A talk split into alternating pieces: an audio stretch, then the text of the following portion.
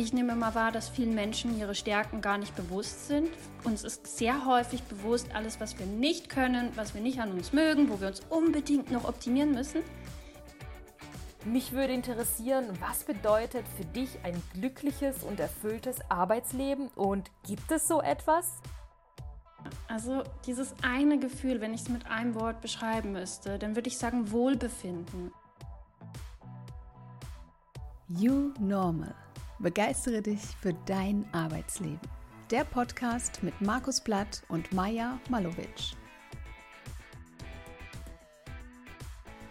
Herzlich willkommen zu You Normal. Begeistere dich für dein Arbeitsleben. In der heutigen Folge haben wir einen ganz, ganz lieben Gast bei uns und zwar Karina Gschnaller. Ich möchte gerne dazu erwähnen, dass Karina nicht nur eine wunderbare Kollegin ist, sondern auch eine sehr gute Freundin und ein ganz besonderer Mensch, denn sie beschäftigt sich mit positiver Psychologie. Was genau dahinter steckt, erfährst du gleich. Also lehn dich zurück und genieße diese gemeinsame Folge mit uns. Bevor wir starten, hallo liebe Karina, hallo lieber Markus. Ich freue mich sehr, dass wir heute zu dritt sind. Ja, hallo zusammen und hallo Karina, ich freue mich auch. Schön, dass du bei uns bist. Hi Markus, hi Maja. Vielen Dank für die Einladung und für die schönen Worte vorab. Ja, sehr gerne. Wir freuen uns, dass du dabei bist. Das Thema positive Psychologie ist ein so spannendes Feld und du wirst uns gleich viel mehr dazu verraten. Bevor wir aber in das Thema einsteigen, wäre es fantastisch, wenn du dich kurz vorstellst, und zwar sehr gerne in wenigen Worten, was unsere U-Normal Community unbedingt über dich wissen sollte. Sehr gern. Du hast es schon verraten. Mein Name ist Karina. Ich bin mittlerweile schon 31 Jahre alt und meine Leidenschaft ist es, Menschen und Organisationen für ihr Potenzial zu begeistern. Das hat mich auch zur positiven Psychologie gebracht. Und beruflich bin ich aktuell als Transformationsmanagerin bei der ENBW AG, am großen deutschen Energieversorger, tätig, in Teilzeit ab Mai und habe auch nebenberuflich mein eigenes Projekt gestartet. Mit Flourishing Teams bringe ich positive Psychologie in die Unternehmenswelt rein und vor allem auf Teamebene.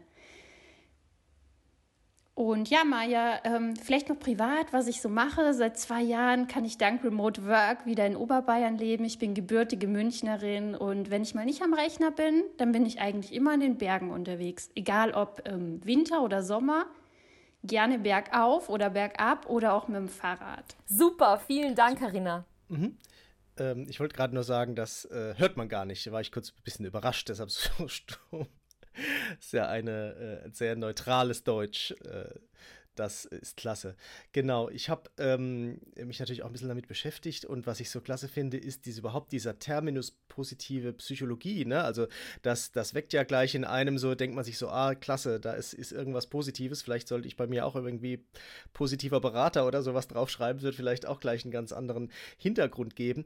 Und du wendest das da im Unternehmenskontext an und das interessiert mich. Wie ist es dazu gekommen und was bedeutet das eigentlich positive Psychologie? Gern, Markus. Also ich glaube, du hast recht. Wir starten mal mit einer Definition rein.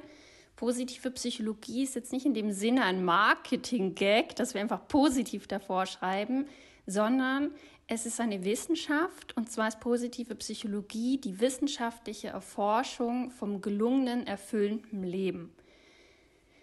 Wir haben bis Ende vom letzten Jahrhundert hauptsächlich äh, in der klinischen Psychologie über Leid geforscht, über Burnout, Depression, all die Themen, was macht eigentlich den Menschen krank und wie können wir einen kranken Menschen wieder heilen.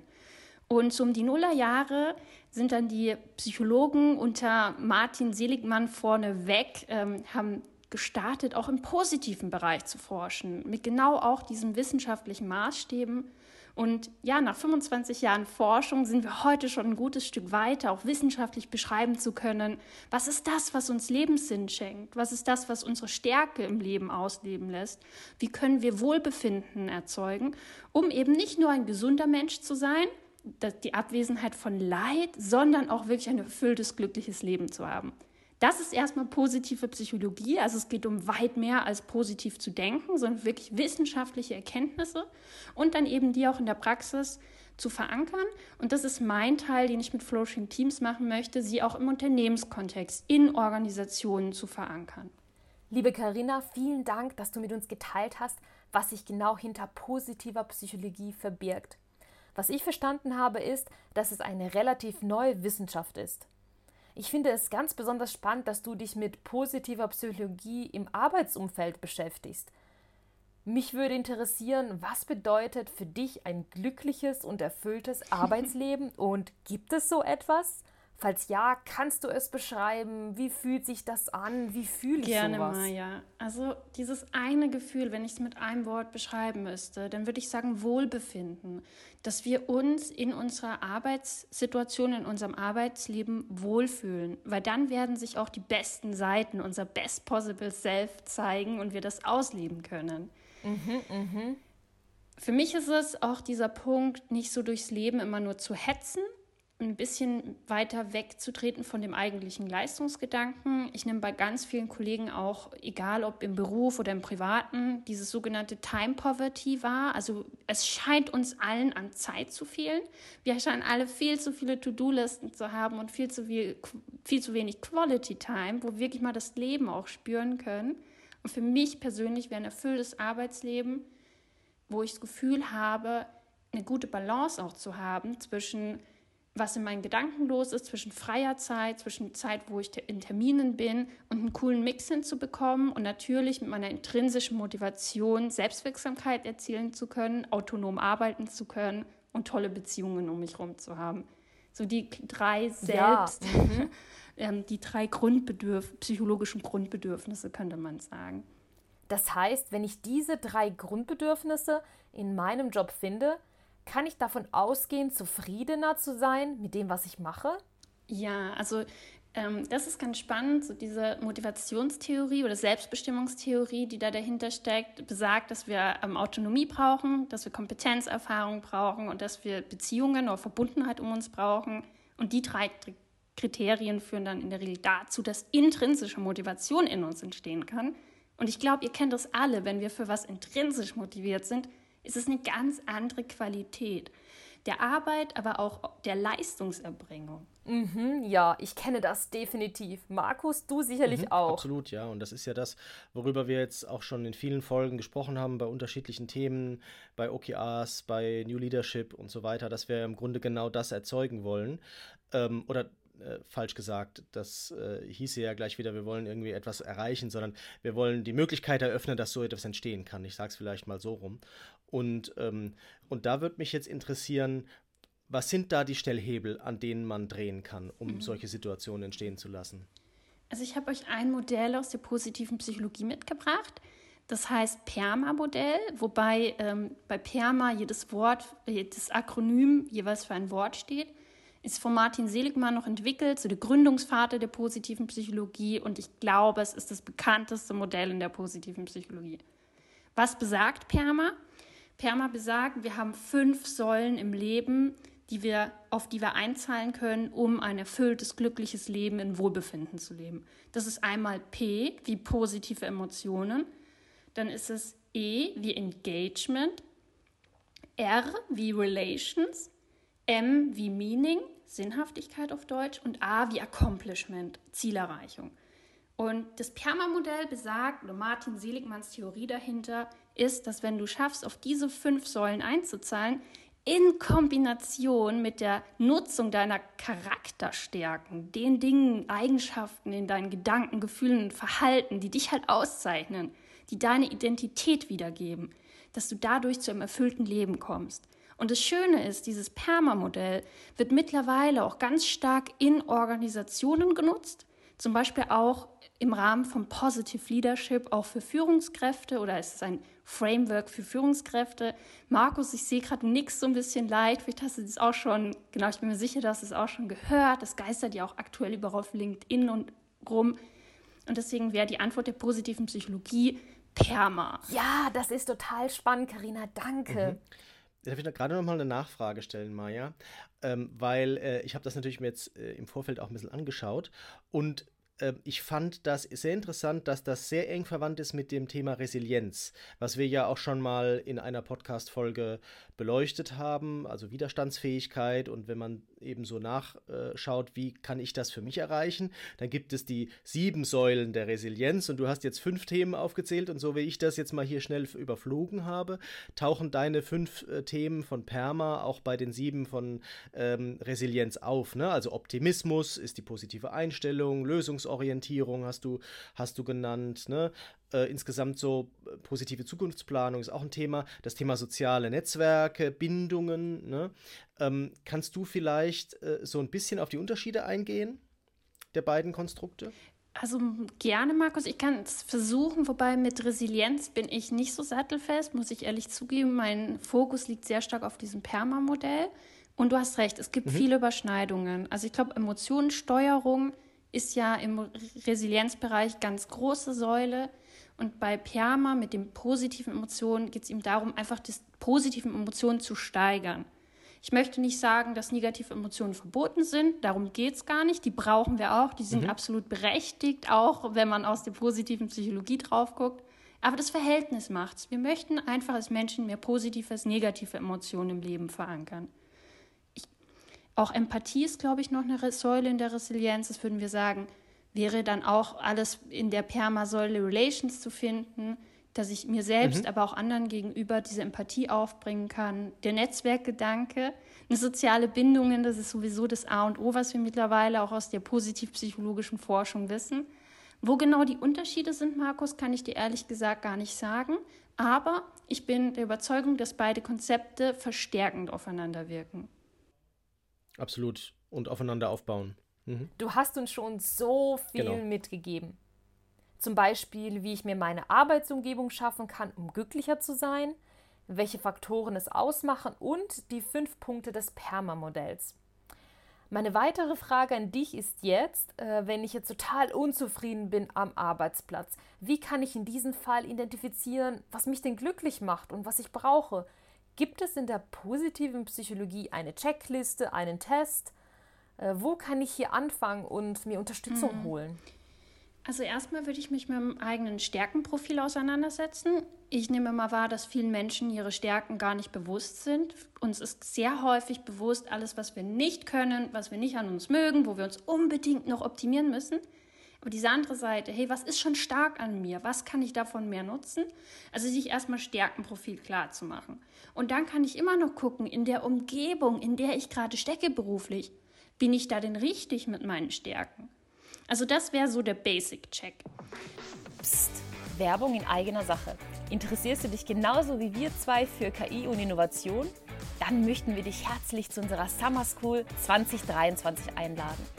Wir bringen an drei Tagen das Power Duo zusammen und zeigen dir, wie KI deine Innovation beschleunigen kann. Für unsere Summer School haben wir einen der bekanntesten Innovationsautoren, Dr. Michael Levere, gewinnen können. Lerne gemeinsam mit uns, wie du die Möglichkeiten der KI für deine Innovationsprojekte nutzen kannst. Entdecke die neuesten AI-Tools und ihre Anwendungsfelder.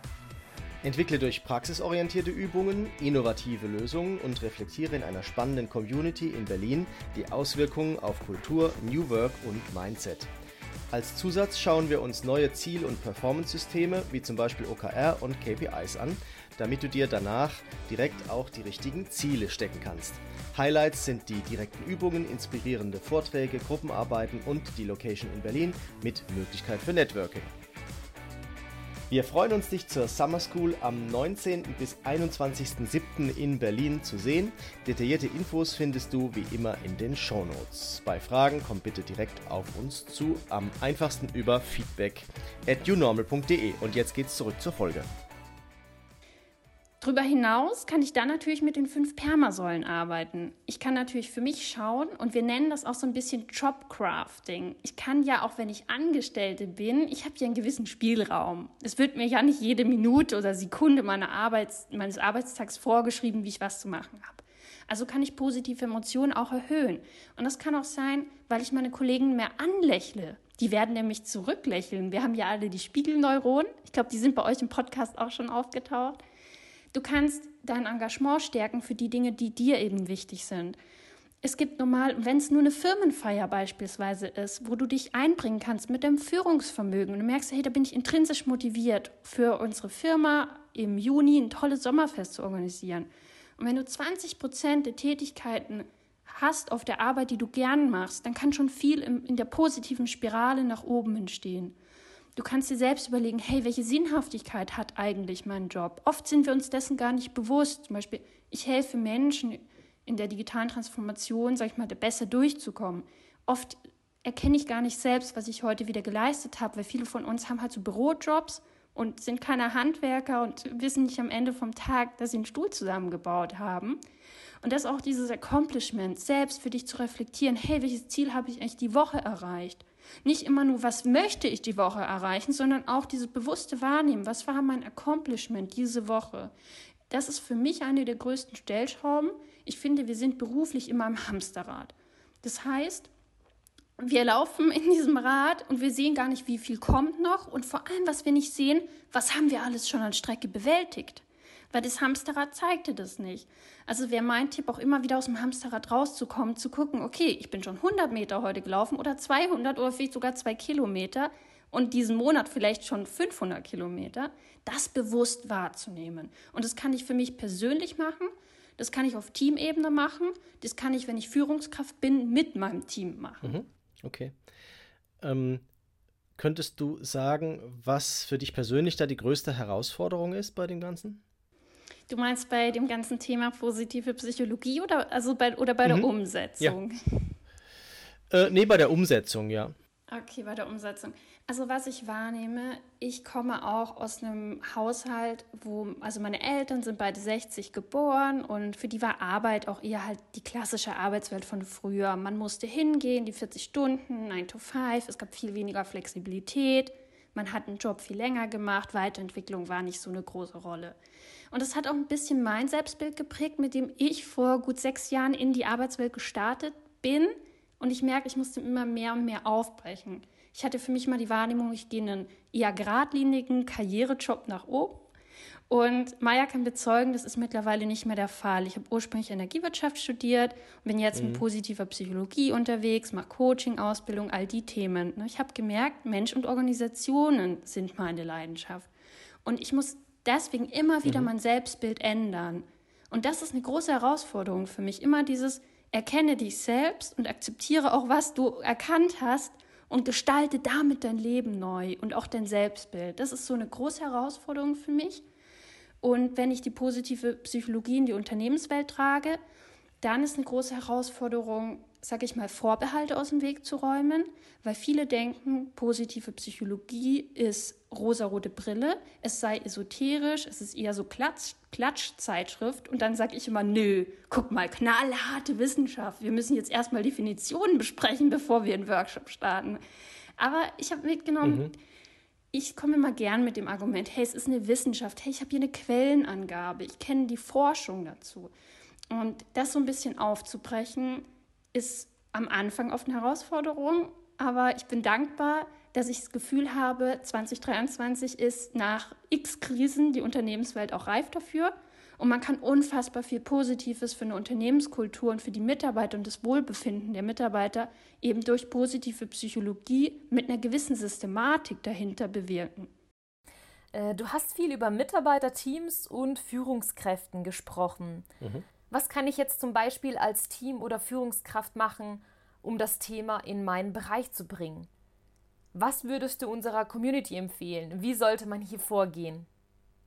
Um die positive Psychologie Wissen zu verankern. Ja. Ich würde auch hier wieder mit Stärken starten.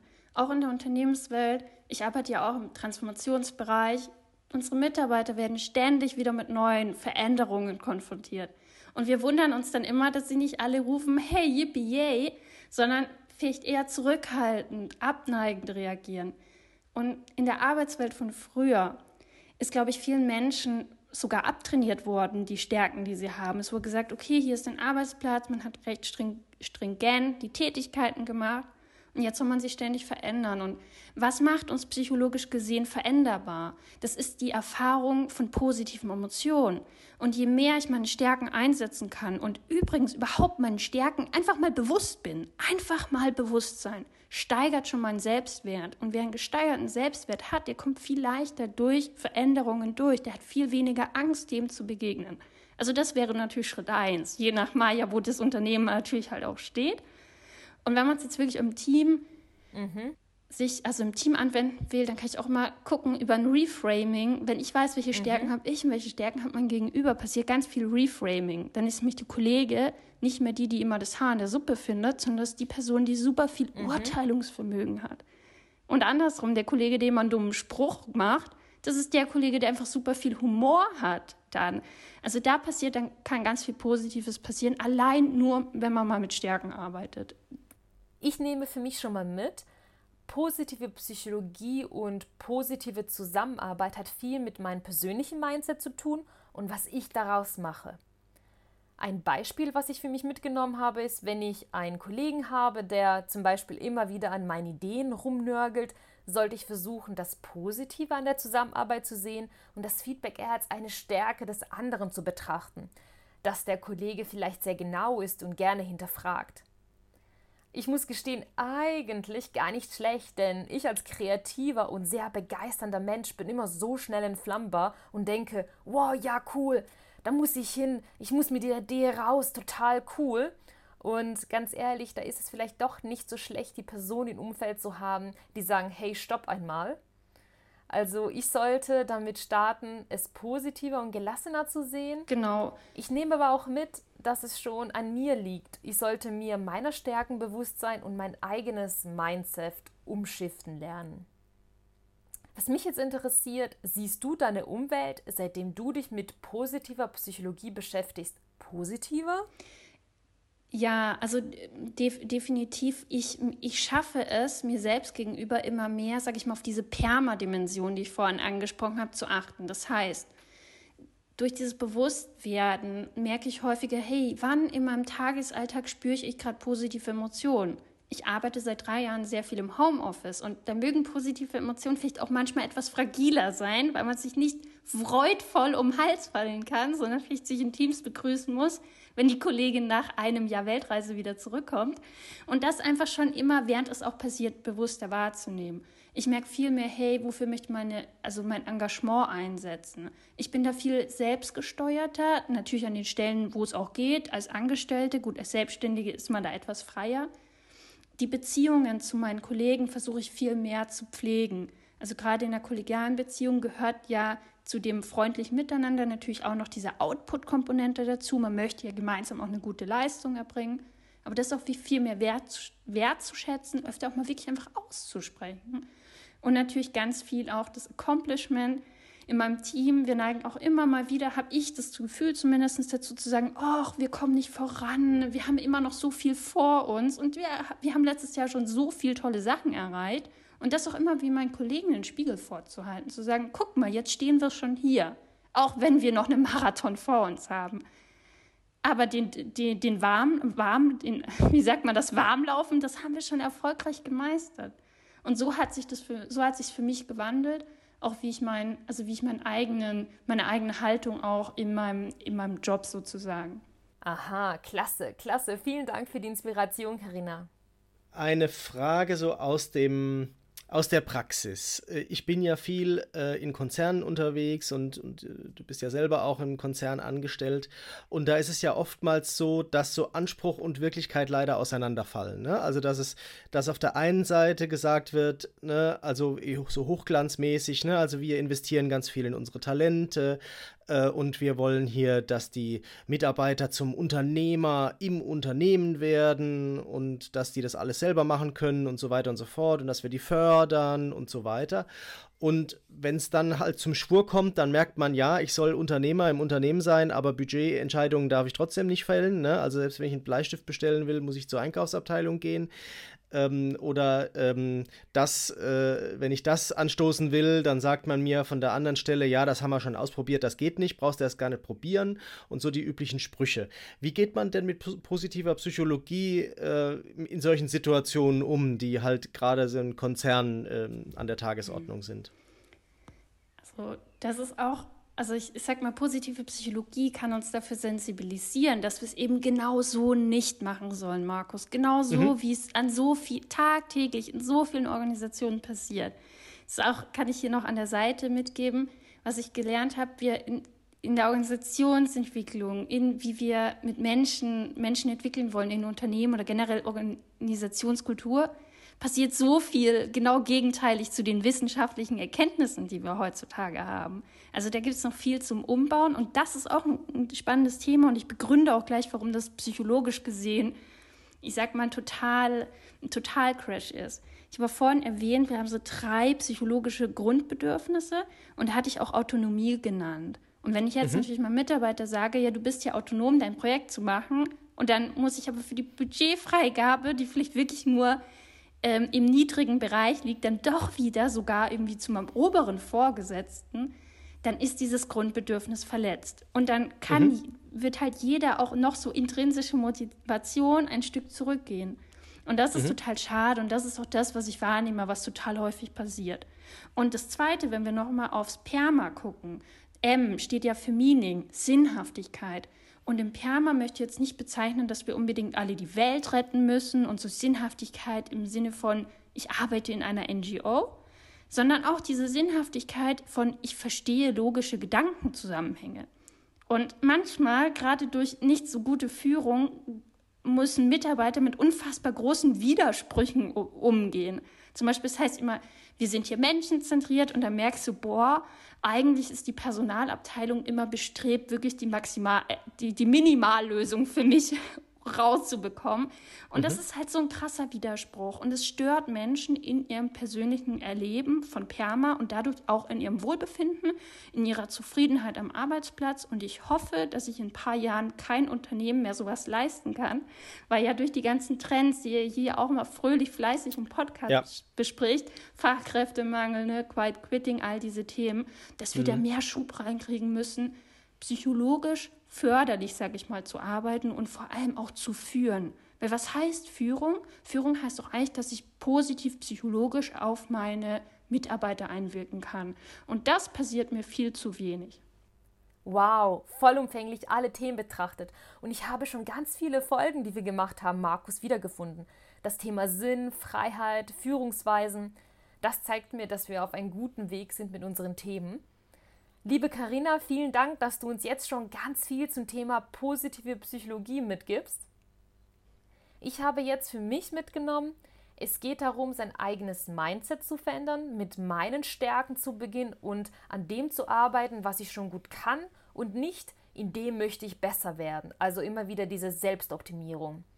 Eher, das kann ich schon gut und an dem sollte ich weiterarbeiten. Das finde ich eh klasse, denn ich finde es einfach toll, das zu fördern, was mir Spaß macht und worin ich gut bin. Und das mache ich jetzt schon. Hinzu kommt immer wieder diese Selbstreflexion. Dies habe ich jetzt neu für mich mitgenommen und immer wieder darauf zu schauen, was habe ich schon erreicht. Die Wochenrückblicke nehme ich noch für mich mit und am Ende des Tages macht das letztendlich das Mindset aus, positiv zu sein. Zum Beispiel, wenn man mit To-Do-Listen arbeitet und vielleicht nicht alles geschafft hat, dass man zufrieden ist und sagt, hey cool, das habe ich schon erreicht und nicht immer, oh, das fehlt mir und diese negative Stimmung nicht einfach mitzutragen. Mhm. Habe ich das jetzt alles richtig zusammengefasst mhm. in meiner Maya-Sprache? Ja, also du, du sprichst wieder dieses Hamsterrad an und vielleicht ist das ja auch ein Bild, was jeder ähm, Zuhörer mitnehmen kann, weil im Hamsterrad, das ist ja auch die never-ending To-Do-Liste und ich wette, wir haben die alle. Ich kenne die auch persönlich nur zu gut und sie bereitet mir immer mhm. noch so viel Schmerzen. Und mhm. Maja, wenn du sagst, dieser Tagesrückblick, da gibt es auch das Tool, also in der positiven Psychologie, wenn etwas wissenschaftlich belegt ist und sozusagen als Praxisanwendung, so als Tool rausgegeben wird, sprechen wir von einer Intervention. Und da gibt es die Inter Intervention Four Evening Questions, also vier Fragen am Abend, vom Dr. Markus Ebner. Die verlinken wir euch, genau Markus, die schicke ich dir noch für die Show Notes. Und da kannst du Ende vom Tag dir vier Fragen stellen. Die erste Frage, was hat mir heute Freude mhm. bereitet? Die zweite Frage, wann habe ich mich heute lebendig gefühlt? Die dritte, wofür und wem bin ich dankbar? Und die vierte, welche Stärke konnte ich heute einsetzen?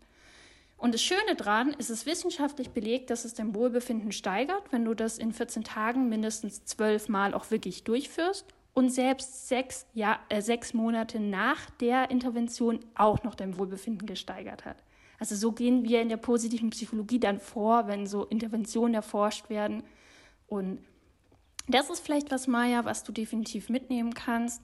Und da steckt ja der positive Tagesrückblick schon mit drin. Ganz viele Tipps haben wir mitgenommen. Lieber Markus, bevor ich meine Abschlussfrage an Karina stelle, hast du noch eine Frage, die du Karina stellen möchtest?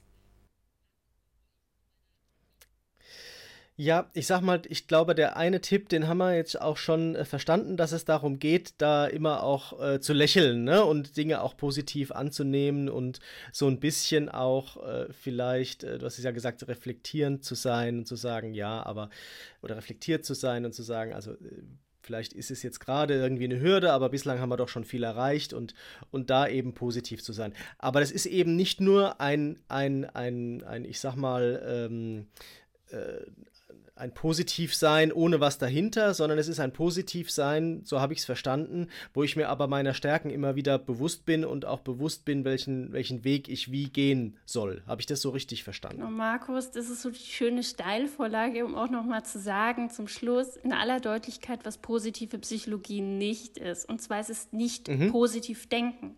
Das positive Denken ist oft mhm. dann ein Nebenprodukt, aber wie du schon sagst, es ähm, so, wenn man im Buchhandel geht und allgemein durch diese Selbstoptimierungstrends, gibt es ja auch viele so Semi-Psychologie oder Westentaschenpsychologie-Bücher, wo oft keinerlei Wissenschaft dahinter steckt. Also ich, da mhm. würde ich auch jedem empfehlen, wenn ihr euch Bücher kauft, guckt mal, sind da eigentlich Quellenangaben oder ist es eigentlich die Lebenserfahrung äh, oder die Meinung vom Autor? Weil diese Good Vibes Only oder in fünf Schritten zum erfolgreichen Leben, das hat alles nichts mit positiver Psychologie zu tun. Und auch mhm. zum Beispiel bei Affirmationen bin ich relativ kritisch. Da hat die positive Psychologie zum Beispiel sogar widerlegt, dass es in vielen Fällen nach hinten losgeht. Weil, was ist so wichtig, wenn wir uns was vornehmen, zum Beispiel ein Ziel oder ein Hindernis kommt? Wie du gesagt hast, Markus, werde dir auch deiner Stärken bewusst. Ich sage mir immer, okay, ich nutze jetzt mein Führungsvermögen, um im nächsten Meeting Struktur reinzubekommen. Oder ich nutze meine Selbstregulierung, um meine Diät oder meinen Sportplan durchzuhalten. Ich nutze meinen Enthusiasmus, um meinen Kunden zu begeistern. Aber nicht einfach zu sagen, ach, es wird schon gut werden. Also das kann psychologisch gesehen sogar zur Inaktivität beitragen. Und dann ähm, ja, geht das Ganze sozusagen nach hinten los. Danke dir. Hm. Wäre es frech, wenn ich dich zum Abschluss frage, ob du noch einen weiteren coolen Tipp hast oder besser gesagt, was von all dem Gesagten sollte man auf jeden Fall mitnehmen und unbedingt umsetzen? Ja, wenn ich positive Psychologie in drei, Sätz, äh, in drei Worten zusammenfassen würde, dann wäre es Other People Matter. Nichts ist so wirksam für unser Wohlbefinden, für unser eigenes menschliches Aufblühen wie soziale Bindungen zu anderen Menschen. Und die können wir im Berufskontext suchen, die können wir in unserem privaten Umfeld suchen. Und wenn wir es dann noch schaffen, unsere Stärken, die wir haben, wenn wir unser Stärkenprofil bewusst sind, für andere einzusetzen, um einen positiven Impact auf andere Menschen um uns herum zu haben, egal in welchem Umfeld, dann ist es wirklich positive Psychologie at its best und jeder, der das ausprobiert, wird auch merken, was für einen positiven Impact das auf einen selbst hat und auf andere und das ist eine sich verstärkende Abwärtsspirale und das ist eine der tiefsten grundlegenden Forschungserkenntnisse, die wir haben in der positiven Psychologie. Nichts ist so wertvoll für das psychische als auch sogar physische Wohlbefinden wie soziale Bindungen. Deswegen investiert alle ganz mhm. kräftig in eure sozialen Bindungen, egal wo. Überall geht es bei den Nachbarn, in der Arbeit, im, im familiären Bereich. Das, das löst ganz, ganz viel aus in uns und gibt uns wieder viel positive Energie, auch für die vielen Krisen, die wir ja mhm. meistern müssen in der heutigen ja. Welt. Darf ich da nochmal kurz, bevor du zumachst, Maya, nochmal einhaken? Ähm, weil das ist vorhin schon angeklungen. Da hatte ich eben auch schon so einen Gedankensprung, weil äh, du sagst ja selber, ne, also das äh, Thema Homeoffice ist positiv für dich, weil du jetzt quasi wieder in der Heimat äh, wohnen kannst und trotzdem bei deinem Arbeitgeber arbeiten kannst. Und ich glaube, das geht ja auch vielen Leuten so. Aber viele Menschen haben Schwierigkeiten, soziale Bindungen aufzubauen und sogar zu halten ähm, in so einer Konfiguration. Ne? Also wo man wirklich dann eher selten ähm, oder vielleicht nur durch Zufall die Kollegen dann mal trifft, wenn man mal ins Büro geht. Manche äh, vielleicht irgendwie gar nicht mehr. Hast du einen Tipp, wie man das in so einem Remote-Setting ähm, dann trotzdem gut hinbekommt? Ja, erstmal der Tipp. Remote kann, also wir wissen psychologisch gesehen, Remote kann nicht alles ausgleichen, was ein Face-to-Face-Meeting ermöglicht. Ich bin auch jetzt ein, zweimal die Woche oder ein, zweimal, ja, oder sagen wir alle zwei Wochen gehe ich auch wieder ins Büro, auch wenn es eine lange Anfahrt für mich ist. Und auch in dem Präsenzworkshop, das könnte sicher beide bestätigen, entsteht was ganz anderes zwischen Menschen. Aber ich glaube, dieses den Grad, was braucht man zum Wohlbefinden? Und das ist auch eine zentrale Sache, die ich gelernt habe in der positiven Psychologie. Es ist unterschiedlich. Also es muss jeder natürlich für sich selbst festlegen. Deswegen ist ja auch nicht die Lösung, wir zwingen alle wieder ins Büro. Zumindest bei dem Arbeitgeber, bei dem ich arbeite, ist man da relativ frei, das selbst zu entscheiden. Man kann mhm. natürlich viele Rituale einführen. Das haben wir, habt ihr ja auch alles schon häufig besprochen. Schlussendlich, man muss sich immer dessen bewusst sein, hey, was mir wirklich Energie gibt im Leben, sind andere Menschen. Auch wenn ich manchmal denke, auch meine Kollegen nerven mich eigentlich nur, aber wieder dadurch das Positive herzustellen. Hey, wo kann ich anknüpfen? Auch wenn ihr es euch manchmal schwer tut in einem Umfeld unterwegs seid, wo ihr eigentlich mit niemandem connecten könnt. Manchmal hat man doch das Gefühl, auch Vielleicht denkt man auch im Konzern, ich als junge Frau, wie kann ich denn da connecten? Immer die Gemeinsamkeiten suchen. Ich habe früher immer viel zu häufig auf Unterschiede geachtet. Und dann immer zu sehen, ah, aber mhm. wo können wir denn connecten? Und das ist, glaube ich, in der virtuellen Welt auch umso, umso wichtiger. Und dann fällt vielleicht leichter mal die Hürde, nicht nur anzurufen, weil irgendwas unbedingt ganz dringend ist, und es ist voll legitim, wenn Unternehmen mehr verstehen, was für einen positiven Impact es hat, mehr diese wirklich auch Austauschkultur einzuführen, dass es nicht nur um Fachlichkeit geht, die die persönliche Komponente ist total wichtig für gelungenes Teamwork. Aber ich habe das Gefühl, die Arbeitswelt ist da jetzt auch schon, geht dort auch schon ein paar Schritte weiter und weiter voran. Und damit seid ja auch ihr unterwegs, in dem Sinne die Arbeitswelt voranzubringen. Wir sehen das tatsächlich mhm. auch an unserer Community und den Downloads und den Themen, die wir herausbringen. Und davon können wir natürlich ableiten, für welche Themen sich unsere Community interessiert, was gut ankommt oder auch nicht. Ein Lob in eigener Sache, Maja, an, an, dich und Markus. Ja, ihr macht einen tollen Job auch. Und ich wette, ihr nehmt es auch so wahr. Die Arbeitswelt fragt da jetzt auch danach. Also, wenn ich so verfolge, was gerade gebraucht wird, was gewünscht wird. Und ich finde es schön, dass diese Arbeitswelt, in der wir jetzt sind, sich wirklich deutlich verändert hat. Und genauso wie du es beschrieben hast, Karina, das, was ich durch die Ziehung mitgenommen habe, ändert sich aktuell auch stark bei mir. Und das finde ich auch sehr spannend zu beobachten. Mhm. Ich würde sagen, wir kommen nun langsam zum Schluss der Folge. Liebe Karina, wenn man mit dir zusammenarbeiten möchte, einen Stärken-Workshop machen möchte oder einfach mal mit dir einen virtuellen Kaffee zusammen trinken möchte, wo findet man dich? Am besten findet man mich über LinkedIn Maya. Da kann man auch noch mehr über meine Arbeit erfahren. Man kann auch mehr über das Perma-Modell erfahren, mich einfach kennenlernen.